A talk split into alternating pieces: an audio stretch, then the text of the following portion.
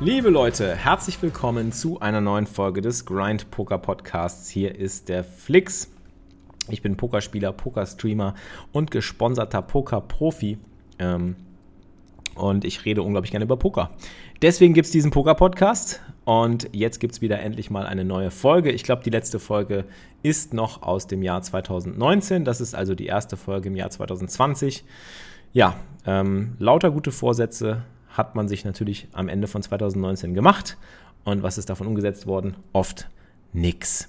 Gut, ich mache mir da keinen Stress mehr inzwischen. Früher war ich ein sehr, sehr routinierter Arbeiter und war jemand, der einfach sehr streng nach Plan gearbeitet hat. Inzwischen versuche ich da ein bisschen lockerer zu werden und versuche das Ganze ein bisschen ähm, kreativer zu gestalten, weil ich einfach merke, kreative Prozesse brauchen ihre Zeit und so auch sowas wie den Podcast. Denn ich hatte, und das muss ich ehrlich gestehen, lange Zeit auch sehr wenig Inspiration, um wieder über neue Pokerthemen zu sprechen, die mich gerade beschäftigen oder begeistern.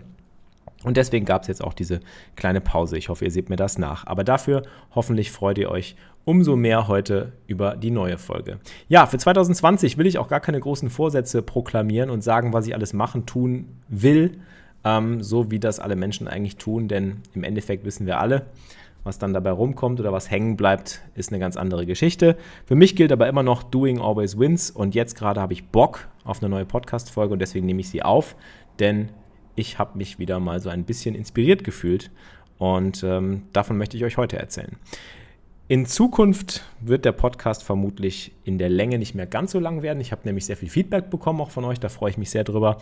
Ich werde schauen, dass ich Live-Training-Sessions oder auch Grind University-Folgen, wenn sie bei mir auf dem Twitch-Kanal gestreamt werden, natürlich weiterhin in voller Länge für euch zur Verfügung stelle, wenn sie interessanten Content bereitstellen wenn sie nicht irgendwie durchsetzt sind von Sub-Alerts oder von Twitch-Geräuschen oder von Musik oder von anderen störenden Dingen und wenn der Content wirklich, ja, ähm, gebündelt ist oder ich werde versuchen, ihn besser zu bündeln. Ansonsten werde ich mich eher darauf beschränken, viel mehr ähm, Original Content für euch aufzunehmen. Heißt also, ich werde mich hier vors Mikro setzen und über ein Thema sprechen, das mir gerade besonders am Herzen liegt.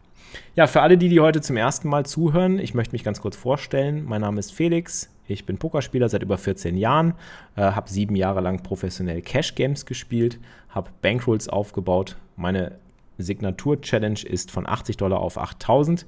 Das ganze Projekt könnt ihr euch auf YouTube anschauen. Darüber gibt es 121 YouTube-Episoden. Ich habe das dokumentiert, wie ich meine Bankroll aufgebaut habe. Bin dann vor kurzem, das heißt vor kurzem, vor zweieinhalb Jahren auf Turniere gewechselt und streame auf Twitch.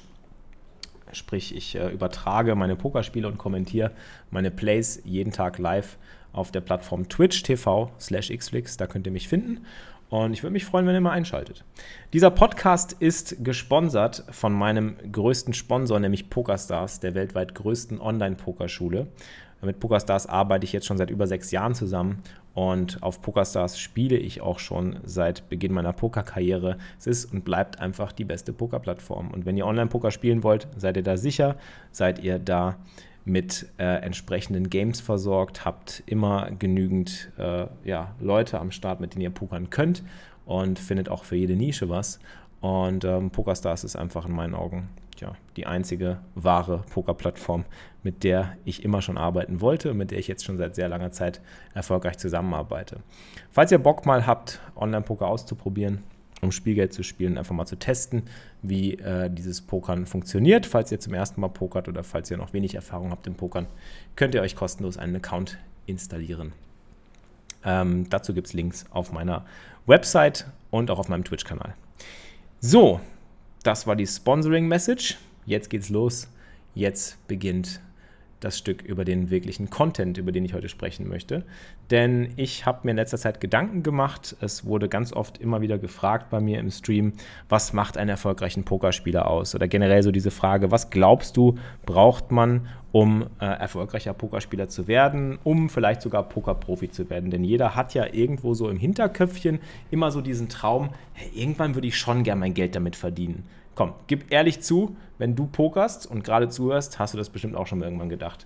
So habe ich damals immer schon gedacht, als ich angefangen habe zu pokern und so war es eigentlich bei auch all meinen Pokerfreunden. Jeder hat irgendwie immer so im Hinterkopf, ja, irgendwann wäre das schon geil, wenn man davon leben könnte. Das ist schon nice, wenn man so sein eigener Boss ist und jeden Tag irgendwie von zu Hause aus irgendwie grinden kann. und dann damit seine Brötchen verdient.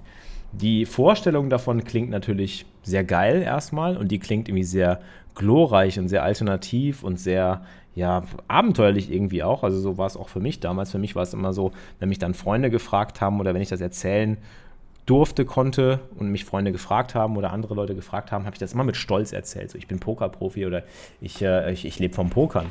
Ähm, ich habe eine Pokerschule und ich, ich mache was mit Pokern und was auch immer. Jetzt, heutzutage, ich mache Poker-Content, ich streame auf Twitch. Ist immer noch, ich, ich habe da schon so einen gewissen Stolz für.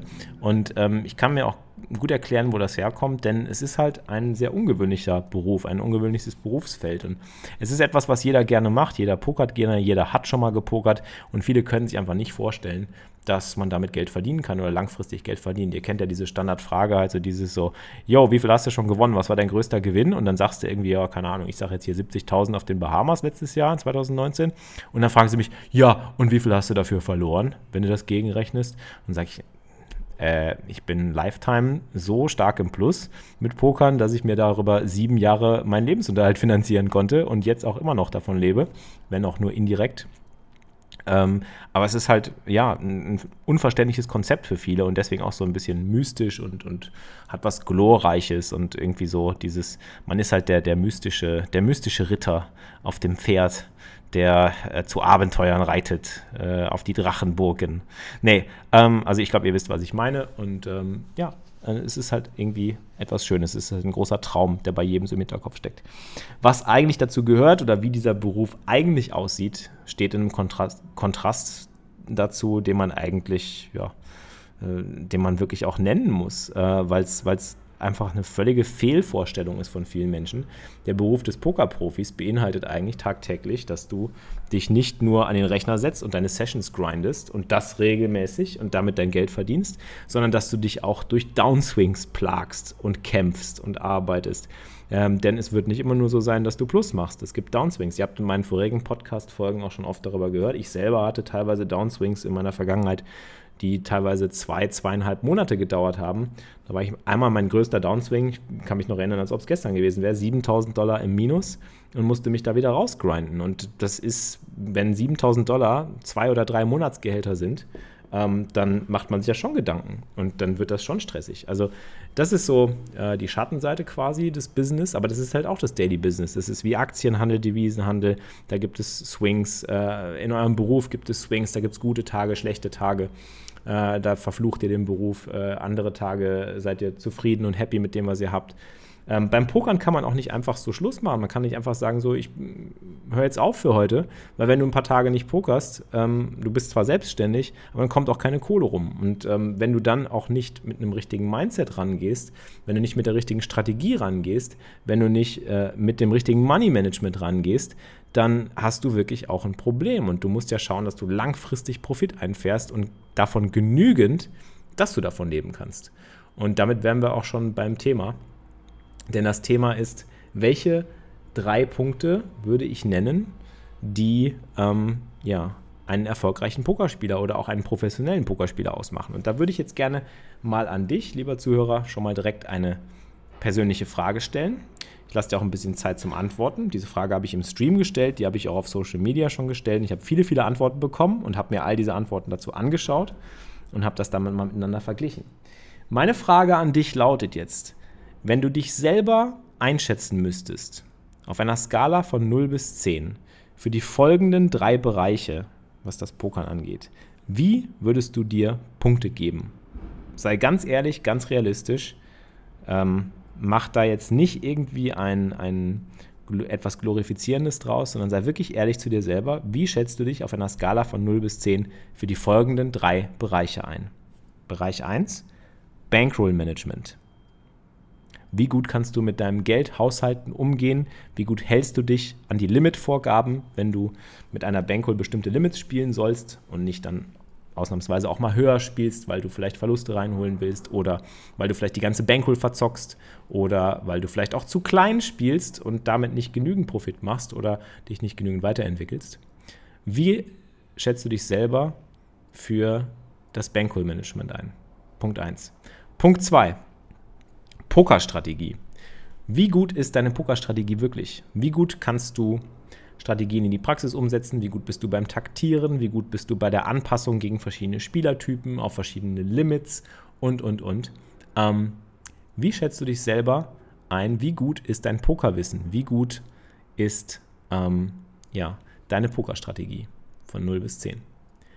Punkt Nummer 3, und da habt ihr von mir im Podcast und auch in verschiedenen anderen Dingen, wie zum Beispiel meinem Hörbuch, was ich neulich rausgebracht habe, was ihr auf meiner Seite grindingitup.de slash shop bekommen könnt.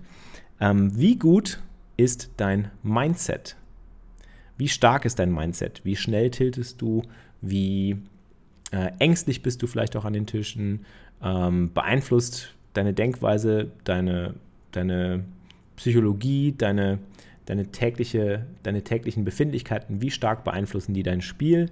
Ähm, wie schnell bringt dich irgendwas aus der Ruhe?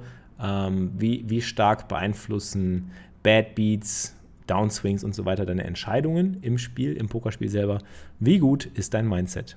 Also, ich lasse dir jetzt ein bisschen Zeit, um dir Gedanken zu machen. Rate dich selber von 0 bis 10 für Bankroll Management, für Pokerstrategie und für Mindset. Okay. Ich glaube, ich habe dir genug Zeit gegeben, dir ein paar Punkte zu geben. Schreib sie vielleicht auf. Ich sage dir erstmal, was meine Punkte sind und dann sage ich dir, warum ich das mache und warum ich denke, dass das wichtig ist, sowas zu machen. Meine Punktvergabe wäre für mich selber 10 für Bankroll Management, denn ich glaube, ich bin, was eine Bankroll angeht, immer schon der Verfechter gewesen. Ich bin der Moralprediger eigentlich des Bankroll-Managements von Anfang an. Ihr kennt das von meinen bisherigen Podcasts, von meinen Videos, von meinen Poker-School-Videos, von meinen Streams, wenn Leute mich fragen. Ich denke, Bankroll-Management ist das A und O eines Pokerspielers. Das ist das Arbeitsmaterial eines Pokerspielers. Wenn man einen Handwerker hat oder wenn man ein Handwerker ist, wenn man einen Handwerker hat, wenn man ein Handwerker ist und man hat kein Werkzeug zur Verfügung, womit soll man dann seine Arbeit verrichten? Wenn man ein Tischler ist und man hat kein Holz zur Verfügung, wo soll, womit soll man dann, äh, oder Materialien zur Verfügung, womit soll man dann seine, seine Tische oder seine, seine Dinge aufbauen? Wenn man ein Bäcker ist, was soll man tun, wenn man kein Mehl hat? Bankroll ist das A und O. Ohne Bankroll und ohne vernünftige Bankroll kein Pokerspiel. Und ohne vernünftiges Bankroll-Management besteht die Wahrscheinlichkeit des sogenannten Risk of Ruins, und der erhöht sich, je schlechter euer Bankroll-Management ist. Die Wahrscheinlichkeit, dass ihr pleite geht, ist immer da. Und ihr versucht der immer entgegenzuwirken, indem ihr statistisch gesehen eben eine Bankroll wählt, die für eure Limits angemessen ist und die das, die, die Wahrscheinlichkeit ähm, dafür, dass ihr eben pleite gehen könnt, obwohl ihr die richtigen Entscheidungen trefft, ähm, minimiert. Ganz ausschließen kann man sie nie. Denn die kann dann irgendwann auch bei 0,00 irgendwas liegen und ihr könnt trotzdem pleite gehen. Und es gibt bestimmt schon richtig, richtig gute Pokerspieler und Pokerprofis, die bereits in ihrem Leben pleite gegangen sind. Äh, auch mit einer guten Bankroll vielleicht. Aber in der Hauptsache sind diese Leute und auch die Profis und auch die besten Spieler der Welt pleite gegangen. Man sagt so dieses typische Sprichwort: Es gibt keinen, nenn mir einen guten Pokerspieler, der noch nie pleite gegangen ist. Ähm, und der bewahrheitet sich tatsächlich, weil jeder irgendwann mal anfängt und wahrscheinlich dann die Wahrscheinlichkeit hoch ist, dass er schlechtes Bankroll-Management pflegt, weil er erstmal denkt, naja, ich spiele jetzt einfach mal das, was ich denke, was man spielen sollte mit der Kohle, die ich habe. Äh, auch ich bin schon mal pleite gegangen. Und äh, eigentlich könnte, würde, man, würde man das nicht erwarten, aber die ersten 100 Dollar, mit denen ich gespielt habe, bin ich pleite gegangen. Darüber habe ich auch in meiner äh, Folge über das Bankroll-Management hier auf dem Podcast schon berichtet. Könnt ihr euch nochmal anhören.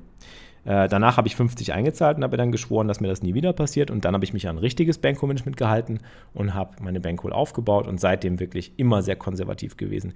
Immer sehr smarte Money-Entscheidungen gemacht, immer nur Shots genommen, immer nur höhere Limits gespielt, wenn mir die Bankroll das erlaubt hat, wenn mein Mindset auch gut war und und und.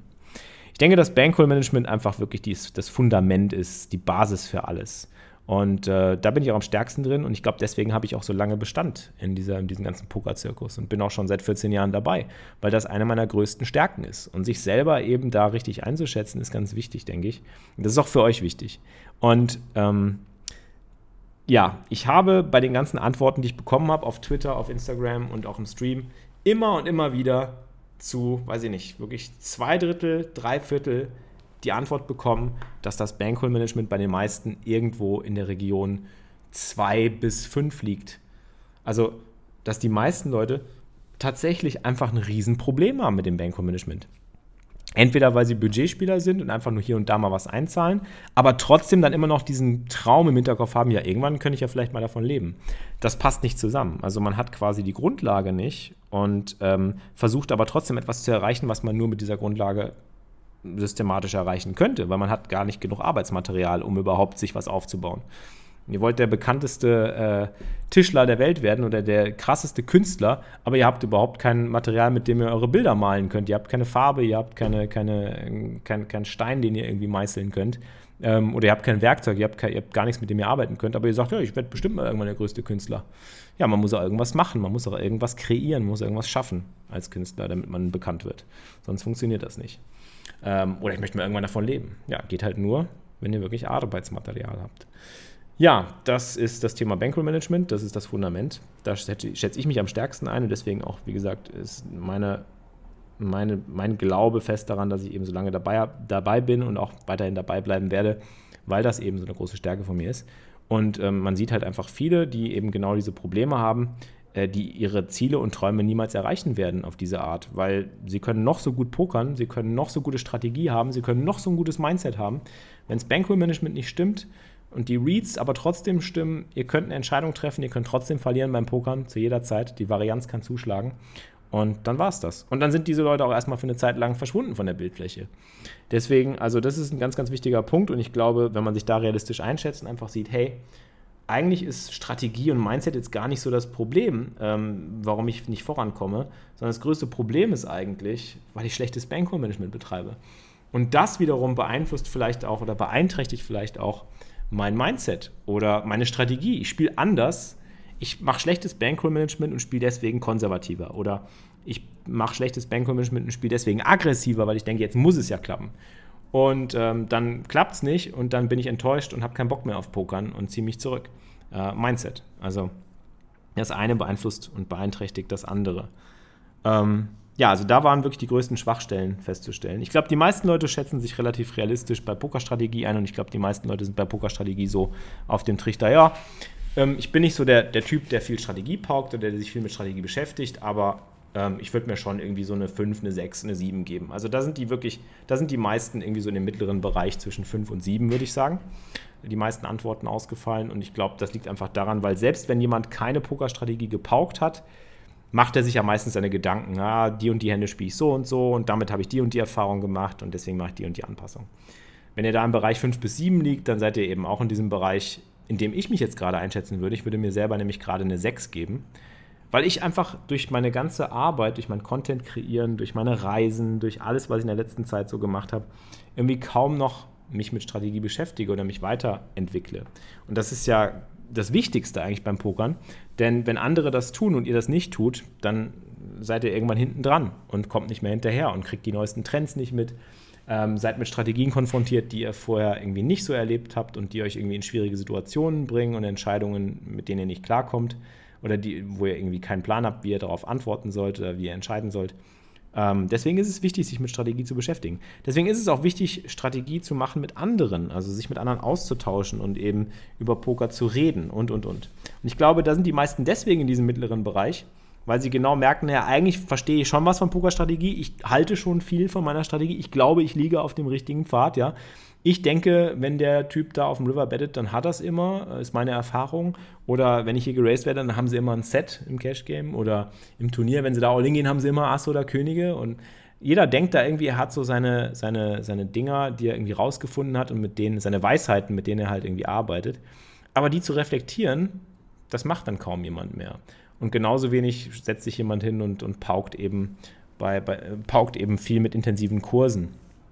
Raise Your Edge oder, ähm, oder was es da jetzt alles so gibt. Ähm, Raise Your Edge ist auch mein Partner, mit dem ich gearbeitet habe. Lange Zeit, wie gesagt, viel gemacht und jetzt in der letzten Zeit irgendwie gar nicht mehr zugekommen und auch zeitlich nicht mehr hinterhergekommen. Ähm, der Raise Your Edge Kurs wurde auch wieder geupdatet, also es gibt wieder eine Möglichkeit, sich da neues Material von Ben CB, also von einem der besten Online-Spieler der Welt anzuschauen und sein Spiel zu verbessern. Denn der kann es und der weiß, wovon er redet. Ähm, ihr kriegt den Raise Your Edge Kurs übrigens an dieser Stelle mal kurzer, kurzer Werbeblock von mir. Wenn ihr auch Bock habt auf Raise Your Edge, ist ein hochpreisiges Produkt, aber kann ich euch nur empfehlen. Den entsprechenden Affiliate-Link dazu findet ihr auf meinem Twitch-Kanal, twitch.tv slash xflix. Über meine Codes oder über meinen Link bekommt ihr auch Rabatte. ähm, bis zu 150 Dollar auf die Masterclass.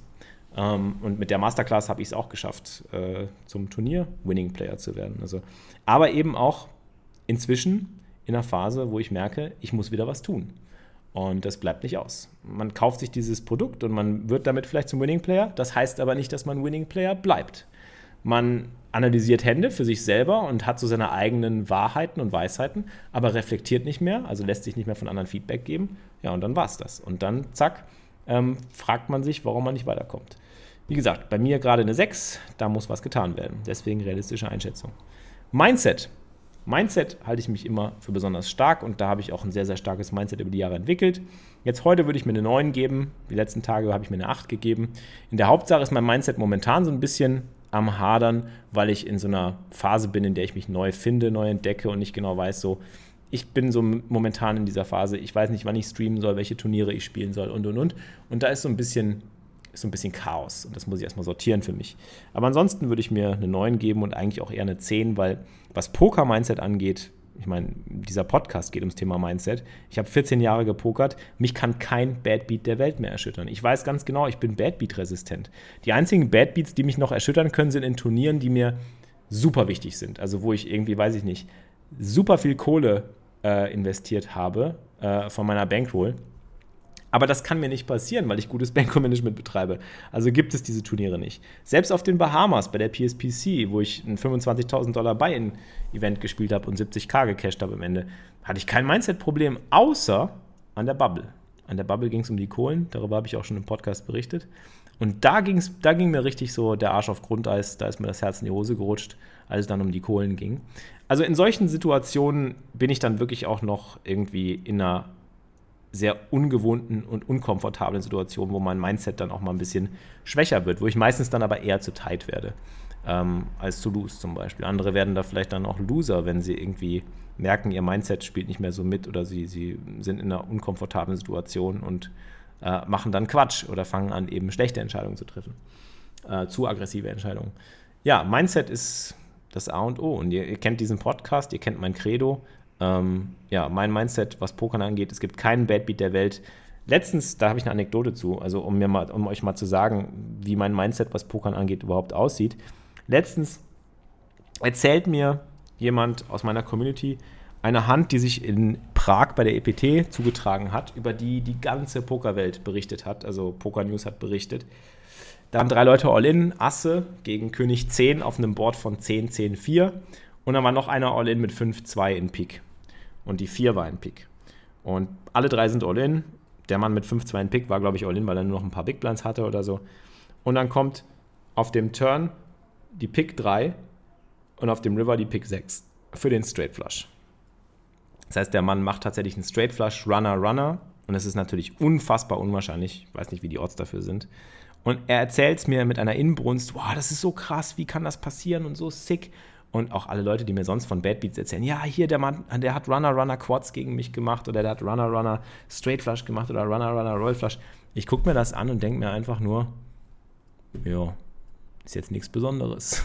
Also, das ist mein Mindset, was Pokern angeht. Also, Bad Beats, cooler Situationen, ich reg mich auch nie auf. Also, es ist vielleicht ein Moment des, oh, sind wir wieder gebastelt. Aber es ist nichts, was ich nicht gewohnt bin. Also ich meine, ich habe den Podcast übers Verlieren gemacht. Ihr kennt den hier. Man muss das Verlieren lieben lernen. Ähm, das ist eine Line, die habe ich von, von Gary Vaynerchuk, von Gary V. Der sagt das auch immer ganz oft so. Man muss einfach sich daran gewöhnen. Verlieren gehört zum Spiel. Und wenn man kein guter Verlierer ist, ist man auch kein guter Gewinner.